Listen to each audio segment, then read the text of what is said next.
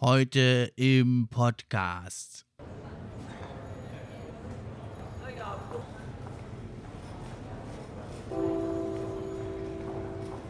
Achtung, Achtung, eine wichtige Durchsage. Alle Passagiere des Fluges NBA Fan Flugzeug 2021, bitte begeben Sie sich dringend ans Gate.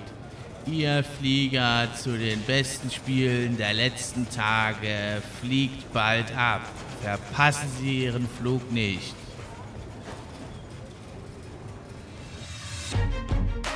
Report für die Fans, bringt die Gerüchte, die News und die Trends. Mit wechselnden Gästen, natürlich die besten, sind wir am Diskutieren. Spieler und Teams am Analysieren. Gib uns doch ein Like und drück Abonnieren.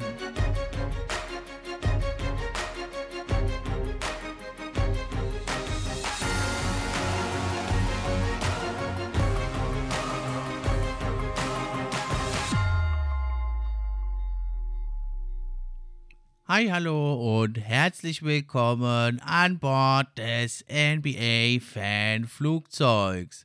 Ich bin euer Pilot Steffen Rudolph und ich freue mich über alle, die das Ticket gelöst haben zu den spannendsten Spielen der vergangenen Tage. Fliegt mit mir im NBA-Fan-Flugzeug zu den Arenen in den USA und erlebt mit mir virtuell die Spiele der vergangenen Tage. Seid ihr bereit? Dann let's get ready for takeoff.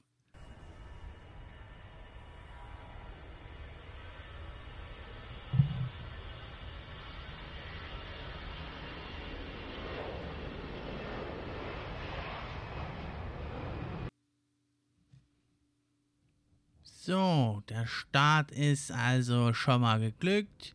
Wir befinden uns jetzt in der Luft auf dem Anflug über den Atlantik zu unserem ersten Reiseziel New York City, der Big Apple. Und auf dem Weg bis dahin wollen wir uns mal mit zwei Themen noch befassen, bevor wir dann unser erstes Spiel erreichen. Und da will ich mich zuerst mal auseinandersetzen mit einer Äußerung von Luka Doncic, die er in den letzten Tagen getätigt hat. Und zwar hat er da eben gesagt, er ist ein Gegner des Play-In-Tournaments, weil man spielt da die ganze Saison, diese Saison, also 72 Spiele. Und dann ist man nicht mal sicher für die Playoffs qualifiziert. Also er findet das überhaupt nicht gut. Und Mark Cuban ist ihm dann zur Seite gesprungen und hat sich also ähnlich geäußert. Ich glaube eigentlich vor allem hat Mark Cuban das gemacht, um seinen Superstar Luka Doncic davor Kritik zu schützen und ja die Kritik vielleicht auf sich zu ziehen oder die Aufmerksamkeit und da von Luka Doncic eben das abzuwenden. Denn also ich und die meisten Fans, glaube ich, unter euch auch, können das also überhaupt nicht nachvollziehen, denn das Play-in-Tournament, gerade wie es jetzt diese Saison ist, hat sich doch als wirklich eine ganz, ganz tolle Sache eigentlich jetzt entpuppt und also ich bin auf jeden Fall dafür, dass das beibehalten wird, weil einfach viel mehr Teams haben da einen Anreiz jetzt. 20 Fanbases eigentlich können sich da Hoffnung machen auf die Playoffs und noch ein paar Teams mehr denn auf die Play-ins. Und das sieht man auch jetzt an der Tabelle einfach es werden nicht mehr so viele Spiele abgeschenkt. Nur ganz wenige Teams sind eigentlich am Tanken. Drei in der Western Conference und ja, zwei, drei Teams sogar nur in der Eastern Conference auch, die eigentlich die Saison schon abgeschenkt haben. Alle anderen Teams, die hauen sich rein und da ist eine unheimliche Spannung und also es macht auch die einzelnen Platzierungen wirklich nochmal besser. Früher war es dann halt, naja, also Achter musste halt werden, sonst kommst du nicht in die Playoffs Playoffs. Ob du ein Siebter oder Achter bist, das ist dann für viele Teams gar nicht mehr so entscheidend gewesen. Und das hat sich doch durch dieses Play-in-Tournament total verändert. Nehmen wir zum Beispiel mal jetzt die Eastern Conference. Im Moment die Bulls auf dem 10. Platz mit 23 zu 33 Siegen. Gleich auf dahinter, der auf Platz 11 die Wizards schon auch mit der identischen Bilanz. Und auf Platz 12 die Raptors mit 23 zu 34, also nur knapp dahinter. Und alle diese Teams haben so wirklich jetzt zuletzt äh, gekämpft und kämpfen um jeden Sieg. Die Raptors mit zwei Siegen in Folge, die Wizards mit vier und die Bulls jetzt nach einer ziemlichen Durststrecke auch mal wieder gewonnen. Und da sieht man einfach, das macht es doch spannend. Da wird um jeden Platz gekämpft. Platz 10 eben die Bulls und dann eben auch die Pacers, die haben jetzt zuletzt ganz gut gespielt und liegen gar nicht mehr weit hinter dem achtplatzierten, den Hornets. Und auch da lohnt sich eben dann von 9 auf 8 zu springen, weil dann musst du nicht zwei Spiele gewinnen im Play-In-Tournament, sondern nur eins. Äh, also das erste oder eben das zweite und dann bist du in den Playoffs und das macht es einfach wirklich sehr, sehr wertvoll. Und auch wenn man auf die Western Conference schaut, da sieht es ja ähnlich aus. Und also ich glaube, wenn Luka Doncic und seine Mavericks jetzt nicht auf Platz 7 liegen würden, dann hätten sie auch diese Aussage also nicht getätigt. Deswegen ist das so ein bisschen, ja, unglaubwürdig, finde ich. Wenn du jetzt auf dem dritten Platz liegst und sagst, ich bin gegen das Play-In-Tournament, dann ist das irgendwo glaubwürdiger. Die Mavericks, die wird es ja eben halt jetzt genau treffen. Die würden als Siebter dann eben in das Duell gehen mit den Grizzlies, die momentan auf Platz 8 liegen.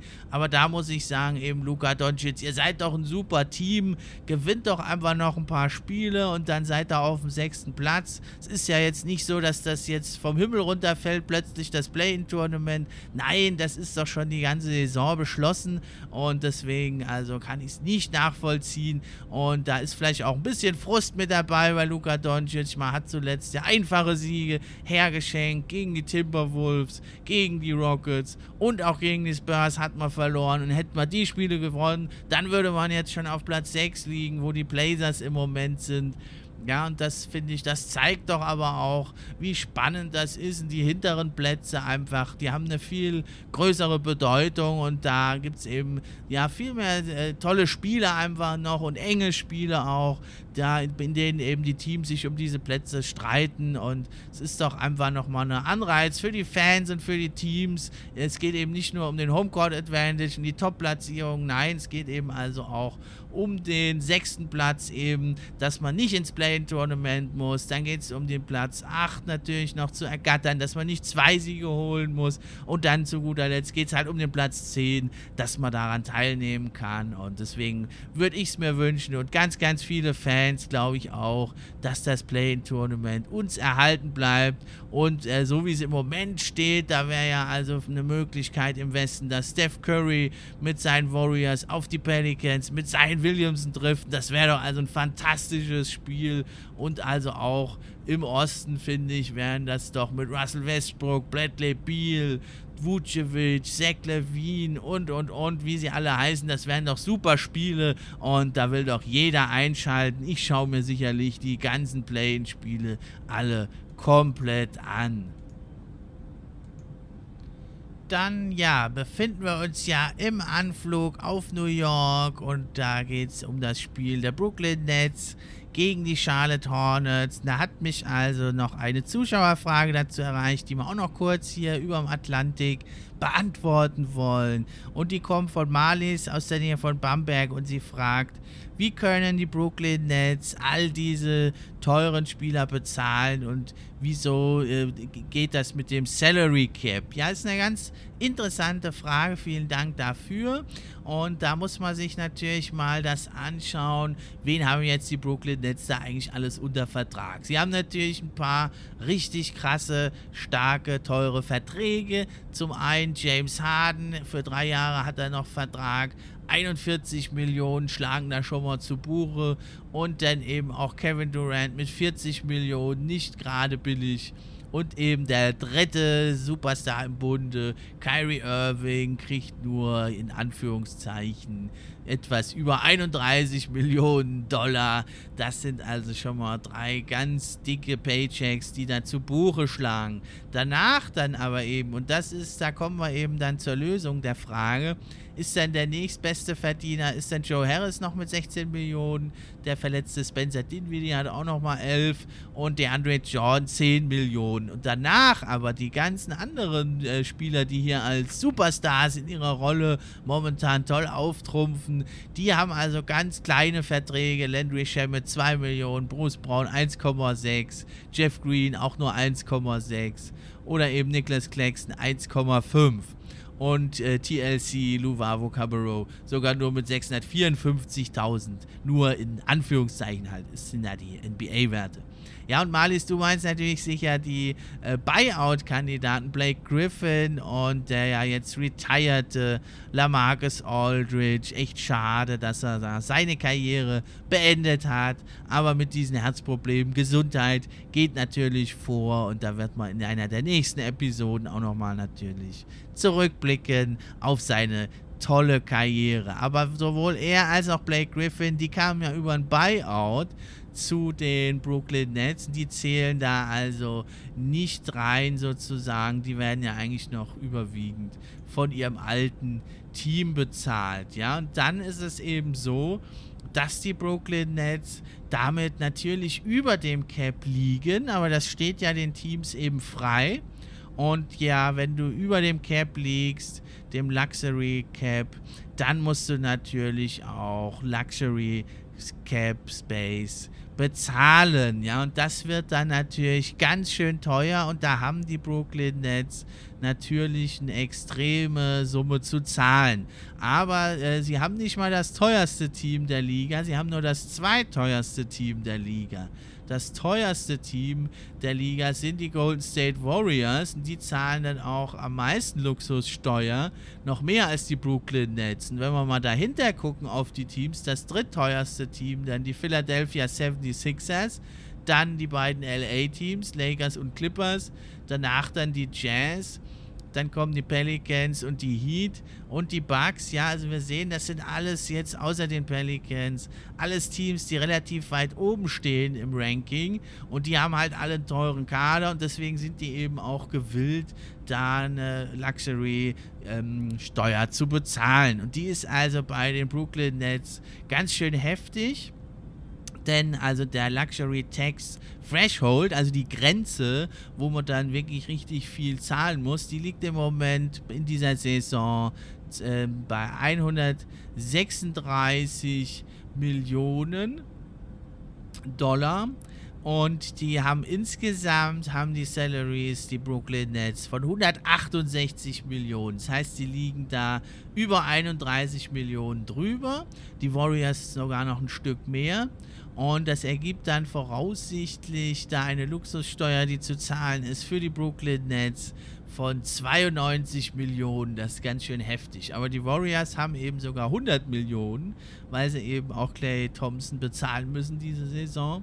Und das ist eben das Recht ja der Top-Teams oder aller Teams eigentlich eben zu sagen, ja, wir bezahlen eben diese Luxussteuer und haben dadurch eben ja eventuell halt einen kleinen ja, Wettbewerbsvorteil. Aber es steht eben allen Teams frei, aber insgesamt ist es natürlich eine Sache, ja, die schon im Auge zu behalten ist, weil also eigentlich ist der Cap da, um Chancengleichheit herzustellen, wenn es dann so stark unterlaufen wird, dann muss man natürlich gucken, ob man da in Zukunft was ändert. Das ist völlig richtig. Und dann ist ja, kommt ja eben noch dazu die Trade Deadline, bei der immer also die schlechten oder die Teams, die unten stehen im Ranking, die geben dann noch ihre besten Spieler meistens relativ günstig ab. Das stärkt die Top-Teams. Und dann der Buyout-Market. Da haben ja die Brooklyn Nets auch mehrere Spieler aufgenommen. Und das stärkt dann eben die Top-Teams immer mehr. Und da denke ich, wird man in Zukunft sich was überlegen müssen müssen. Entweder Veränderungen am Cap, dass man eben sagt, die, dieses Verträge der Superstars, dass die vielleicht noch größer werden, dass man sich nicht so viele Superstars und noch einen guten Supporting Cast leisten kann. Das ist ja eigentlich nicht Sinn der Sache. Oder eben auch zu gucken, dass man die Buyouts beschränkt, wobei die jetzt noch nie so entscheidend waren. Ja, und das ist also die Antwort auf die Frage, warum die Brooklyn Nets da so mehrere Superstars und noch einen guten Supporting Cast sich gönnen können. Und jetzt sind wir aber auch schon im Anflug auf New York City und da gönnen wir uns dann nach der Landung direkt mal eine New York-Style Pizza und vielleicht noch ein Manhattan dazu. Und dann essen wir dann noch zum Nachtisch ein New York-Style Cheesecake und machen uns dann auf in die Arena der Brooklyn Nets, das Barclay Card Center. Ja, auch eine ganz tolle Arena, ein Schmuckkästchen. Und da schauen wir uns da mal an, was lief da ab beim Spiel der Brooklyn Nets gegen die Charlotte Hornets. Da sind wir also auch schon angekommen im Barclays Center zu dem Spiel der Brooklyn Nets gegen eben die Charlotte Hornets. Vor dem Spiel standen die Nets bei 38 zu 17, hatten zuletzt aber eine Niederlage hinnehmen müssen gegen die Sixers, nachdem sie zuvor die Timberwolves noch geschlagen hatten. Ja, und die Hornets, die sind ziemlich abgerutscht. Die haben zuletzt einige Niederlagen hinnehmen müssen. Sie haben ja eben die Ausfälle nicht nur von Yalamello Ball zu beklagen, sondern eben auch von Gordon Hayward. Und da sind sie jetzt also vor diesem Spiel stehen, standen sie bei 27 zu 27 und auf, also auf dem achten Platz in der Eastern Conference, nachdem sie zuvor lange auf dem vierten Platz gelegen hatten. Ja, das Spiel stand natürlich so ein bisschen im Schatten von eben der äh, Ankündigung von der Marcus Aldridge, der also sein Karriereende verkündet hat. Und die Nets mussten dann eben ohne ihn antreten und auch ohne James Harden, aber eben mit Kevin Durant und mit Kyrie Irving gingen sie in diese Partie und da haben sie ja natürlich noch ihre Superstars. Ja, und bei den Hornets, da war also neben den Hayward und Ball waren also auch noch Devonta Graham, Malik Monk und PJ Washington ja verletzt. Also wirklich eine ganz äh, schwierige Lage für die Hornets. Dennoch, also hielten sie lange gut mit, denn Miles Bridges, der verzeichnete da sein Career High mit 33 Punkten bei 13 von 18 Field Goals und auch der Scary Terry, Terry Rozier mit 27 Punkten und 10 Assists hat also ein ganz, ganz starkes Spiel gemacht und ein Spieler, der sonst ja nicht so in Erscheinung tritt. Vernon Carey Jr., der machte also auch 21 Punkte, so dass also die Charlotte Hornets zur Pause die Partie noch ausgeglichen gestalten konnten, auch bis ins vierte Quarter. Ja, konnten sie gut mithalten, die Nets lagen da mit fünf Punkten in Führung, aber dann, aber dann machten die also ernst und zeigten da ihre absolute Ausnahmeklasse. Und mit einem 19 zu 5 ran starteten sie also auch das letzte Quarter und danach war die Sache eigentlich schon entschieden. Letzten Endes gewinnen also die Nets dieses Spiel dann doch deutlich mit 130 zu 115, also fast ein typisches Ergebnis der Brooklyn Nets in dieser Saison. Und da erzielte also Joe Harris vor allem mit ein paar schönen Dreiern 10 dieser 19 Punkte. Und auch Blake Griffin machte da eine, eine gute Phase. Und also sie hatten also da wirklich mehrere Leute, die gut beigetragen haben. Insgesamt dann Joe Harris mit 26 Punkten. Dabei ganz besonders spektakulär. 6 von 9 Dreiern, ja, also 67% Dreier in dem Spiel. Absolut irre der Typ und auch Kevin Durant mit 25 Punkten und 11 Assists. Also machte da eine richtig gute Partie. Ansonsten eben Jeff Green und der Andre Jordan, äh, ja, solide wie gewohnt. Nicholas Claxton, ja, mit einem guten defensiven Spiel, machte allerdings keine Punkte, sodass er dann die Statline von 0 Punkten, 9 Rebounds und 2 Assists zu Buche stehen hatte.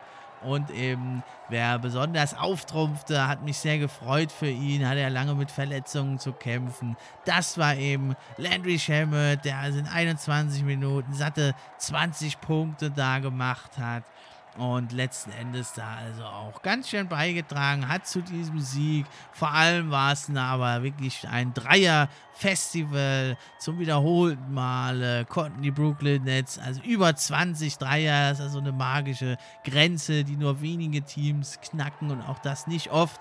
Und sie machten in diesem Spiel also sage und schreibe 21 Dreier. Das dann im Endeffekt zu viel für die tapfer kämpfenden, aber eben dezimierten Charlotte Hornets. Also 21 Dreier bei 41 Versuchen nur. Ist eine Quote von 51,2 Prozent. Also richtig stark die Brooklyn Nets die da also einen Pflichtsieg sozusagen eingefahren haben, um die ja, äh, Fühlung zur Tabellenspitze aufrechtzuerhalten. Denn ähm, mit 38 zu 18 stehen sie damit jetzt nach diesem Spiel auf dem zweiten Rang. Und vor ihnen, da stehen also die Philadelphia 76ers. Und da machen wir uns jetzt also auf den Weg dahin ist ja gar nicht weit, denn da hat natürlich das absolute Topspiel dieses Wochenendes stattgefunden in Philadelphia, die Sixers gegen die Clippers. Also ab in den Flieger und rein in die Arena heißt es ins Wells Fargo Center in Philly.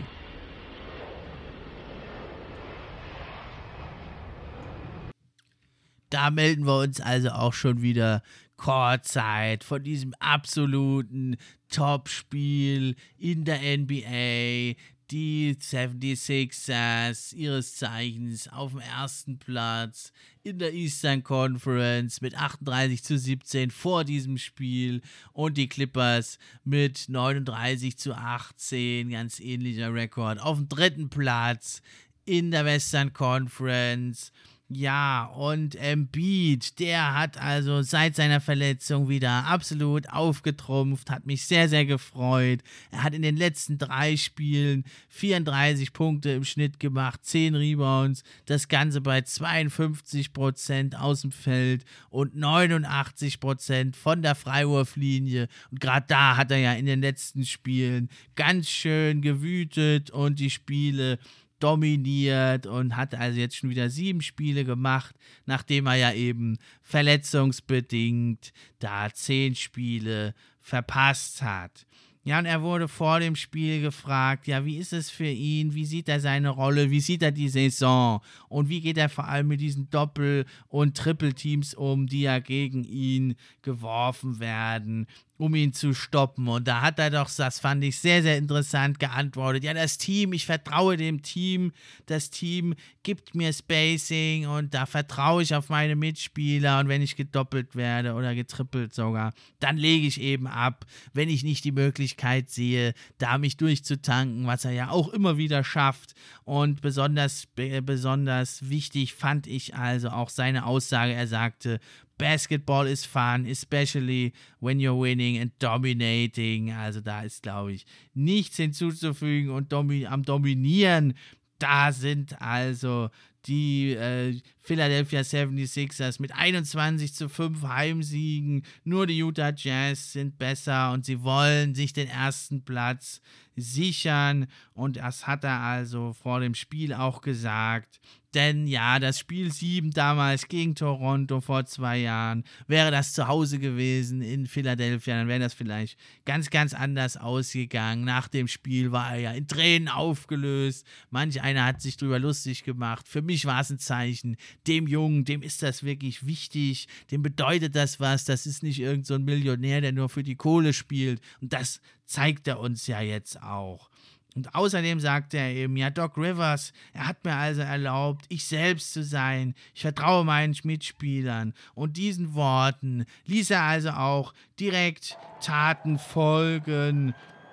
Denn gleich in der ersten Possession, da ging er in den Low Post, bekam den Ball, wollte gerade loslegen, wurde dann eben gedoppelt, spielte sofort den Pass zu Green und der legte dann ab auf Mike Scott, der dann den offenen Dreier äh, einnetzte zur Führung in diesem Spiel und da gleich also zeigte, das sind nicht nur leere Worte von Joel Embiid, sondern er lässt diesen Worten auch Taten folgen. Und wie ein Topspiel ging das Spiel also auch in der Folge weiter, obwohl ja dann entscheidender Mann fehlte, denn Kawhi Leonard, der nahm ja nicht teil, wurde geschont.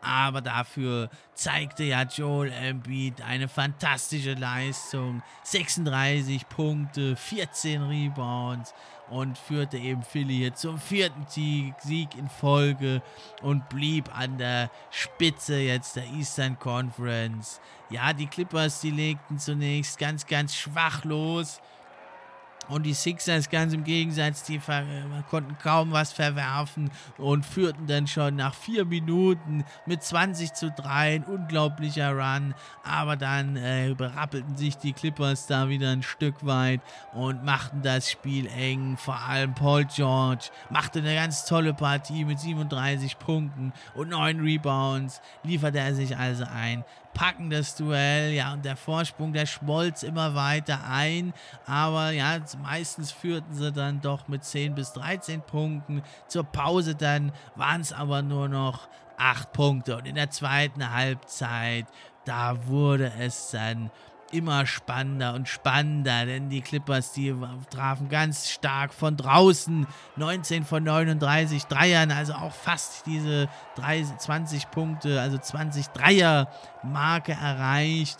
Und besonders hatten sie überraschend starke Akteure mit Patrick Patterson, der 18 Punkte machte, und Rajan Rondo, der wusste wieder zu überzeugen hier bei seinem neuen Team, den Clippers. Bis dahin war er ja mit den Clippers ungeschlagen. Er machte heute ja 10 Punkte, 8 Assists und sieben Minuten vor Ende, da wurde es dann richtig spannend, denn die Clippers, die nahmen dann erstmals, gingen sie in Führung in diesem Spiel.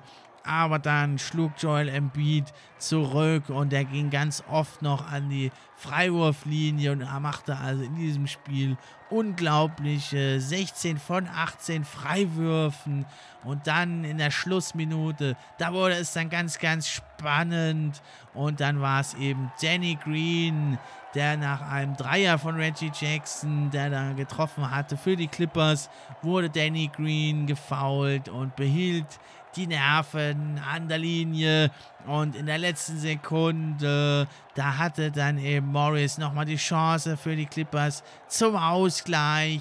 Aber Clank, der Wurf ging daneben und passenderweise landete der Rebound bei dem großen Triumphator an diesem Abend. Joel Embiid und die Sixers gewannen dann also durchaus verdient dieses Spiel mit 106 zu 103 gegen die Clippers die also sich da geschlagen geben mussten, aber also trotzdem natürlich eine tolle Partie gemacht hatten. Sehr, sehr schade, dass also Kawhi Leonard da nicht dabei war bei diesem Spiel. Das wäre natürlich eine ganz tolle Sache geworden und wer weiß, vielleicht wäre es dann noch intensiver gewesen und vielleicht wäre es auch anders ausgegangen. Aber so ist das eben in dieser verrückten Corona-Saison. Und zu Beginn des Spiels dachte ich, oh mein Gott, das wird ja also ein Blowout hier, als die Sixers gleich mit 20 zu 3 in Führung gingen. Aber dann wurde es ja doch noch eine spannende Partie und die Clippers haben ihre Sache durchaus gut gemacht. Und sie bleiben ja eben trotzdem auf dem dritten Platz in der Western Conference mit 39 zu 19. Verpassen da eine Chance, an die Suns ranzukommen, die auch verloren haben, stehen aber bei 40 zu 16 und die Sixers gehen also jetzt mit 39 zu 17 als Erster in die nächsten Spiele. Und die sind ganz, ganz schwer. Sie haben nämlich in den nächsten fünf Spielen, äh, haben ihre Gegner liegen äh, 40 Siege über 500. Also da brauchen die Clipper, äh, die Sixers wirklich jeden Sieg, den sie kriegen können, um sich die Brooklyn Nets vom Hals zu halten. Die ein Spiel dahinter mit 38 zu 18 weiterhin lauern. Und wollen wir mal schauen, wird noch spannend, wer sich da den ersten Platz holt in der Western Conference.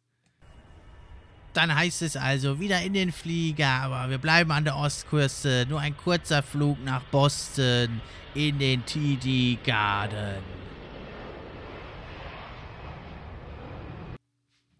Ja, und da trafen die Boston Celtics auf die Golden State Warriors um Steph Curry und das war also ein Spiel ja mit ganz unterschiedlichen Vorzeichen, denn die Celtics kamen da rein, red, red hard, mit fünf Siegen in Serie, haben sich vorgespielt, also auf den vierten Platz standen sie bei 30 zu 26 vor dem Spiel, sehr überraschend, vielleicht haben wir die also schon zu früh abgeschrieben, die Celtics, nach der Trade Deadline, ja, Evan Fournier konnte noch nicht so in Erscheinung treten, aber die Umstellung mit Williams, dem Time Lord auf Center, und jetzt wieder ein bisschen mehr Ball-Movement. Die scheint da doch nochmal einiges gebracht zu haben. Und die Celtics also jetzt bei 30 zu 26 Siegen. Und ja, abwechselnd eigentlich zuletzt haben Tatum, ja, und Brown da aufgetrumpft und haben ganz fantastische Leistungen aufgestellt und teilweise Rekorde gebrochen. Und da kam jetzt natürlich das Spiel gegen die Golden State Warriors gerade recht. Für die sah es ja etwas anders aus. Die standen also bei 28 zu 28 und die kämpfen eigentlich verzweifelt darum, im Play-In-Tournament zu bleiben. Denn ja, auf Platz 8 auf die Grizzlies ist schon eine ziemliche Lücke. Und die Spurs und die Pelicans sitzen den Golden State Warriors im Nacken. Sie sind ja eigentlich eher ein durchschnittliches Team und leben hier von ihrem absoluten Superstar Steph Curry, der sie Nacht für Nacht am Leben hält. Aber klarer Favorit waren eben die Boston Celtics. Mit Jason Tatum haben sie den Eastern Conference Player of the Week für den 5. bis 11. April in ihren Reihen. Und er hatte da in dieser Woche 31,5 Punkte bei 48,8% aus dem Feld und fast 39% Dreiern hat er getroffen. Und er hat das Ganze garniert in dieser Woche mit 8,5 Rebounds und starken 3,8 Assists, also eine richtig gute Woche. Und auch Jalen Brown, der war ja explodiert für 40 Punkte bei 17 von 20 aus dem Feld, 3 von 5 Dreiern, 3 von 3 Freiwürfen, 9 Rebounds, 3 Assists und einem Steal, nur 32 Minuten im Sieg am Donnerstag über die Lakers. Und er ist damit der erste Spieler in der Franchise-Geschichte der Celtics, der 40 Punkte macht mindestens und dabei mindestens 85 Prozent aus dem Feld trifft. Der war aber draußen für das Spiel und der hat, wurde also geschont, ja, wegen ja, Übelkeit hieß es. Und da war also Jason Tatum sozusagen, musste verzichten auf seinen kongenialen Partner und musste da sozusagen alleine in Anführungszeichen in den Shootout mit Steph Curry. Bei den Celtics fehlte auch noch Robert Williams, der Time Lord da konnten sie das aber einigermaßen kompensieren. Und zu Beginn allerdings ging es direkt los. Da lieferten sich Curry und Tatum sofort einen Schlagabtausch. Stephen Curry im ersten Quarter mit 14 Zählern und Tatum mit 13 Punkten. Aber die Warriors, die waren in der ersten Halbzeit deutlich stärker, vor allem eben dank Steph Curry, der also sogar da einen irren Dreier mit links irgendwie da traf, da beim Versuchen faul zu ziehen. Und Boston äh, konnte dann erst gegen Ende der ersten Halbzeit mit einem 10 zu 0 Lauf wieder rankommen. Und so ging es also beim Stand von 66 zu 60 für die Warriors in die Halbzeitpause. Und dann aber eben kam Boston nochmal auf und übernahm das Kommando und sie hatten also einen Lauf äh, von 11 zu 2, glaube ich. Und dann äh, ging es also hin und her, wie so oft eben im Basketball. Erst setzt sich das eine Team ab und dann kommt das andere eben ran und dann bleibt es eng bis zum Schluss. Und im vierten Quarter, da war es dann eben wieder die Superstars, Tatum und Curry, die sich da also mehrere Dreier um die Ohren ballerten. Und die Warriors lagen eigentlich bis eine Minute 15 vor dem Ende in Führung, aber dann gelang Marcus Smart von den Celtics da ein ganz offener Dreier, den man ihm da gab. Und der brachte dann eben die Celtics in Führung und dann konnte also äh, Steph Curry nahm einen Wurf, den er nicht traf und dann kam aber Kevin Looney mit einem Tip-In und glich aus zum 111 zu 111. Dann aber war es Tatum, der mit dem Drive zum Korb ging und erhöhte und Draymond Green vergab dann einen Wurf. Und so war es schließlich. Kemba Walker vorbehalten mit einem Stepback-Dreier zum 116 zu 111 die Führung für Boston eben zu sichern. Aber das Ding war immer noch nicht zu Ende. Es war dann nochmal Curry, der nochmal einen Dreier da reinmachte und auf 116 zu 114 verkürzte. Aber Tatum, der zeigte dann ja noch keine Nerven an der Dreierlinie, an der Freiwurflinie. Und Curry, ja, der scheiterte dann schließlich mit einem ganz tiefen Dreier, ja fast von der, fast von der Mittellinie. Und dann war es Kemba Walker, der sich den Rebound holte. Und dann an der Freiwurflinie das Spiel. Schließlich sicherte und so war Boston zum sechsten Mal in Folge erfolgreich und hat also acht Siege aus den letzten neun Spielen geholt, strafen da ihre Kritiker, ja auch mich ein Stück weit lügen und liegen jetzt also weiterhin auf dem vierten Platz in der Eastern Conference und sehen relativ gut aus. Und für die Warriors, da wird es also immer enger und enger. Und da wollen wir auch nochmal drüber reden auf dem Flug zur Westküste im NBA-Fan-Flugzeug. Ja, bevor wir dann LA erreichen, der Flieger hebt gerade ab zum letzten Spiel unserer Reise. Die Lakers gegen die Jazz war ein ganz spannendes Spiel, aber vorher wollen wir uns nochmal befassen, ja, mit der Saison der Golden State Warriors und mit der Saison von Steph Curry. Ja, irgendwie ist es für mich so eine ja, was wäre wenn Saison? Was wäre, wenn Clay Thompson sich nicht verletzt hätte? Wie hätte das Team dann gespielt? Da wäre natürlich viel, viel mehr drin gewesen. Aber eben auch, was wäre, wenn die Golden State Warriors nicht Wiseman gedraftet hätten, sondern einen anderen Rookie, der direkt ihnen mehr geben kann. Nichts gegen Wiseman. Ich denke, der wird seinen Weg noch gehen in der NBA. Jetzt ist er ja leider auch verletzt kann da nichts mehr beitragen. Seitdem spielen ja die Warriors eigentlich wieder ein bisschen besser sogar, seit er nicht mehr dabei ist. Ja, aber das ist natürlich die Frage, was wäre, wenn hätten die Warriors, wie sie es ja gekonnt hätten, da Lamello Ball oder ein Tyrese Halliburton, da denke ich mir auch, der würde super gut passen eben zu den Warriors, der passt überall gut rein, trifft immer die richtigen Entscheidungen, ist kein Ballstopper, hat eine gute Offense-Defense, kann werfen, kann schießen. Der wäre also direkt eine mega Verstärkung gewesen für die Golden State Warriors. Und da ist natürlich die Frage, was wäre gewesen, wenn da die Saison eben anders verläuft. Denn ja, Steph Curry spielt eine unglaubliche Saison, absolut auf MVP-Niveau. Der Mann legt 31 Punkte auf, der geht sechsmal pro Spiel an die Freiwurflinie, trifft davon unglaubliche 92,2 Prozent.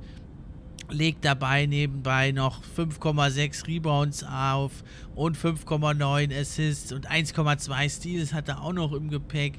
Das Ganze bei nur 3,2 Turnovern. Also richtig, richtig gut und ja, fast einen Tacken noch besser als seine seiner MVP-Saisons.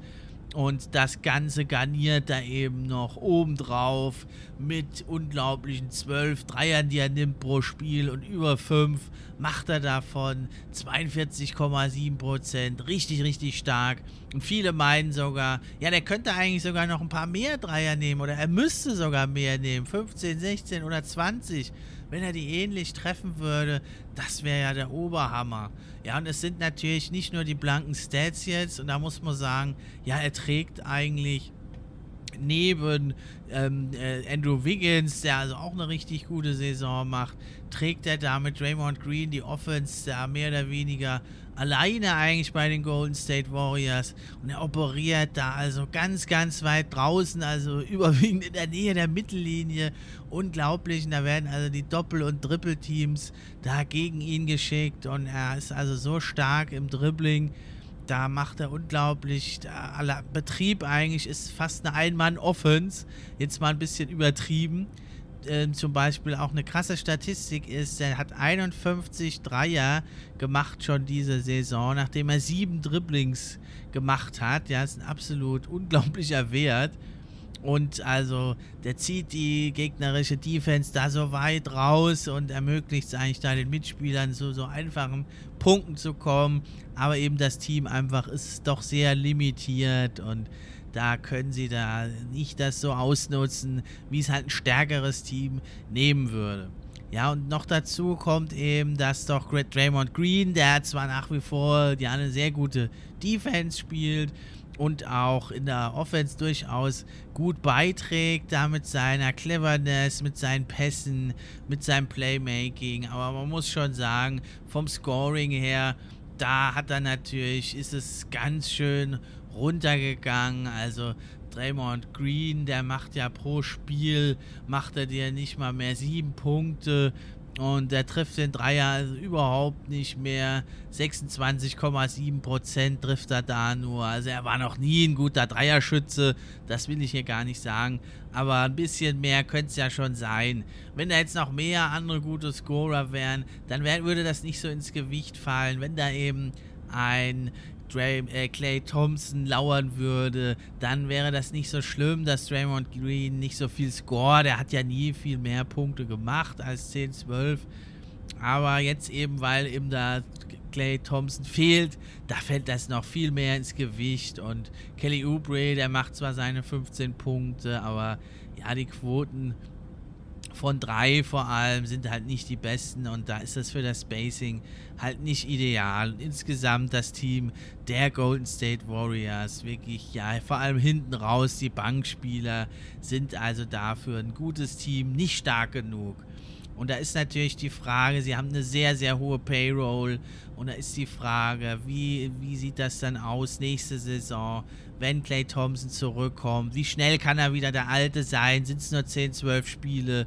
Kann er dann gleich wieder an alte Zeiten anknüpfen oder kommt er eben nur zu 80, 90 Prozent an seine alten Leistungen ran? Und dann ist es halt die Frage, ja, wie weit können die Golden State Warriors da noch kommen, wie sehr können sie noch die Prime von Steph Curry da ausnutzen, der hier so fantastische statistischen, Statistiken auflegt und ich weiß es nicht, wenn man an dem Team jetzt sonst nicht viel ändert und nur Clay Thompson da zurückkommt, dann sind die für mich ja sicher ein sehr gutes Team, was so auf dem vierten, fünften Platz landen kann, aber so in einer absoluten Titelangriff, da müssten sie noch mehr tun. Gerade die Bank eben, das wird ja oft unterschätzt bei ihren Title Runs da haben sie einfach eine richtig elitäre, super gute Bank gehabt.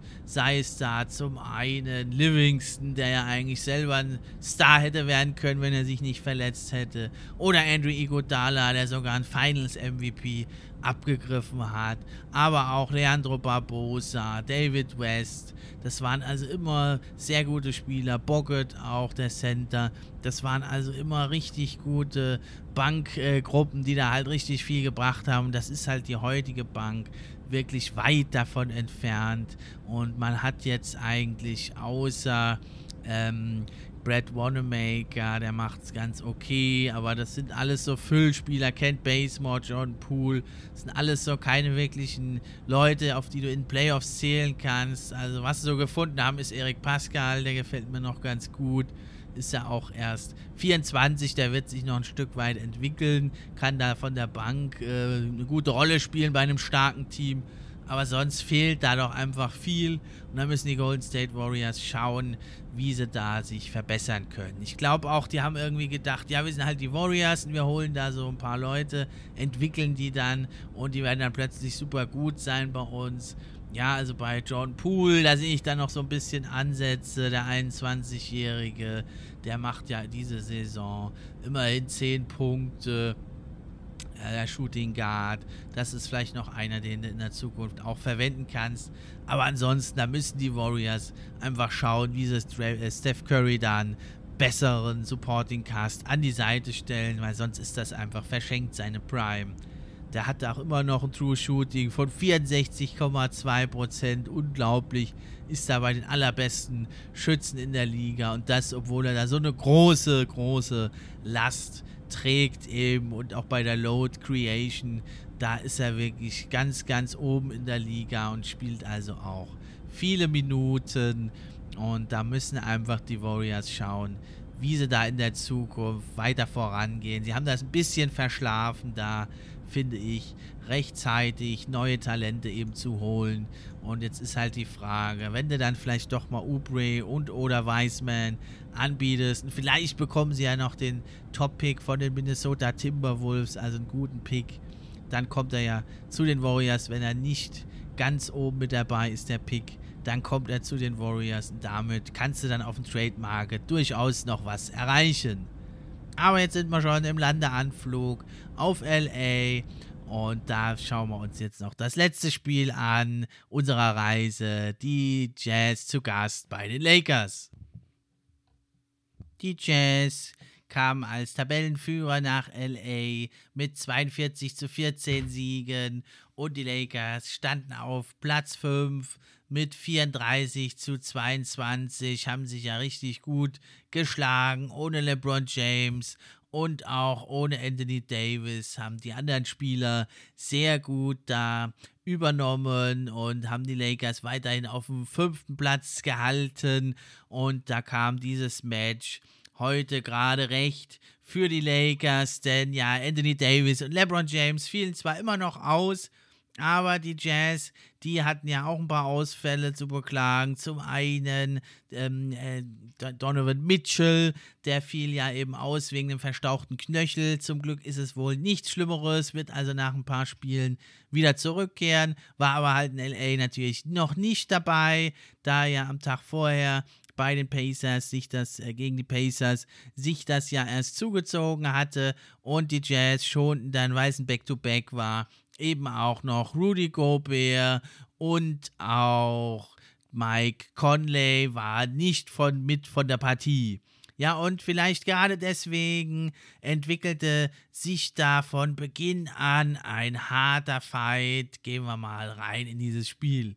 Ja, beide Teams kamen sofort richtig heiß in die Partie, trafen richtig viele Würfe. So ging das erste Quarter mit 35 zu 34 an die Utah Jazz. Die Lakers konnten dann das zweite Quarter für sich gewinnen und gingen dann mit einem ja, drei Punkte Halbzeitvorsprung in die Kabinen. Vor allem trugen die Lasten eben in der Abwesenheit der Stars, vor allem bei den Jazz waren es eben vor allem Bogdanovic mit 19 Punkten, Joe Ingles mit 20 Punkten, der so ein bisschen den Playmaker gab und 14 Assists auch einstreute und eben auch der Six-Man of the Year-Kandidat John Clarkson, der mit 27 Punkten da ganz viel selbst kreierte für sich seine Würfe in der bekannten Art. Und dann war es eigentlich nur noch erst an Ilyasova, der da mit äh, 6 von 8 Dreiern wirklich eine ganz, ganz starke Partie machte, in der Overtime dann ausfaulte. Ja, es waren also wirklich so die Spieler der zweiten Reihe, die da die Jazz im Spiel hielten. Sie lagen dann schon ziemlich weit zurück, da das dritte Quarter mit 29 zu 20 an die Lakers ging.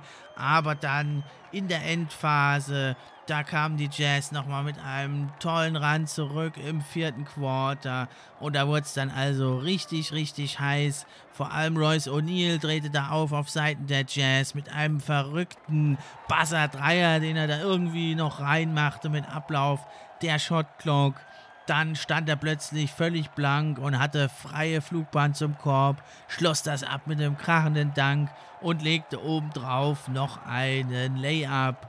auch Ingles in der Crunch-Time mit einem Dreier zur Stelle und auch John Clarkson brachte die Jazz kurz vor Ende der regulären Spielzeit mit 110 zu 108 zurück. Ja, wer hielt da dagegen bei den Lakers? Es war also zum einen André Drummond, der ja in Abwesenheit von Gobert natürlich die Überlegenheit hatte am Korb, machte 27 Punkte mit 10 von 15 aus dem Feld und für ihn also auch für den Big Penguin sensationellen 7 von 8 Freiwürfen. Bisschen überraschend, dass er nur 8 Rebounds hatte. Da hätte ich mehr erwartet. Da war es aber Marcus Morris, ähm, der hier also mit zwölf Rebounds vor allem sich da wirklich gut einbrachte und vor allem aber eben in der Crunch Time, da war es dann unser Mann aus Deutschland, Dennis Schröder mit 25 Punkten insgesamt in der Partie. Er traf zwar nur einen von sechs Dreiern, seine große Schwäche auch in diesem Spiel, aber er griff sich gute sechs Rebounds und acht Assists. Das war also richtig, richtig gut. Und er war es, der dann im Ende das Spiel auch übernahm für die Lakers. Einmal warf er den Turbo an und machte den Layup ja über oder an. Erst an Ilyasova vorbei, dann kam er mit einem guten Midrange, Pull-Up-Jumper nach dem Screen auch nochmal zum Erfolg. Und kurz vor Ende spielte er also sehr gute Defense gegen Jordan Clarkson, zwang dem zu einem Airball und ja, wollte dann vielleicht ein bisschen zu viel, nahm also einen ganz, ganz freien Dreier früh in der Shotclock, den er nicht traf und so war es also denn, wie gesagt, Clarkson, der die Jazz nochmal mit einem Dreier in Führung brachte zum 110 zu 108.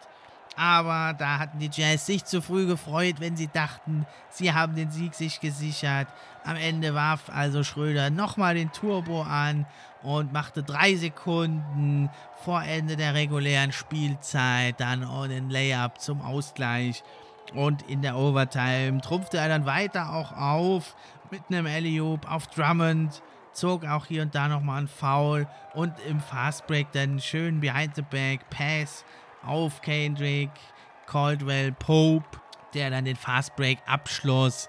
Ja, und insgesamt merkte man bei den Jazz eben, da waren einige Spieler, die lange, lange auf dem Feld standen. Clarkson dann mit Overtime, 46 Minuten.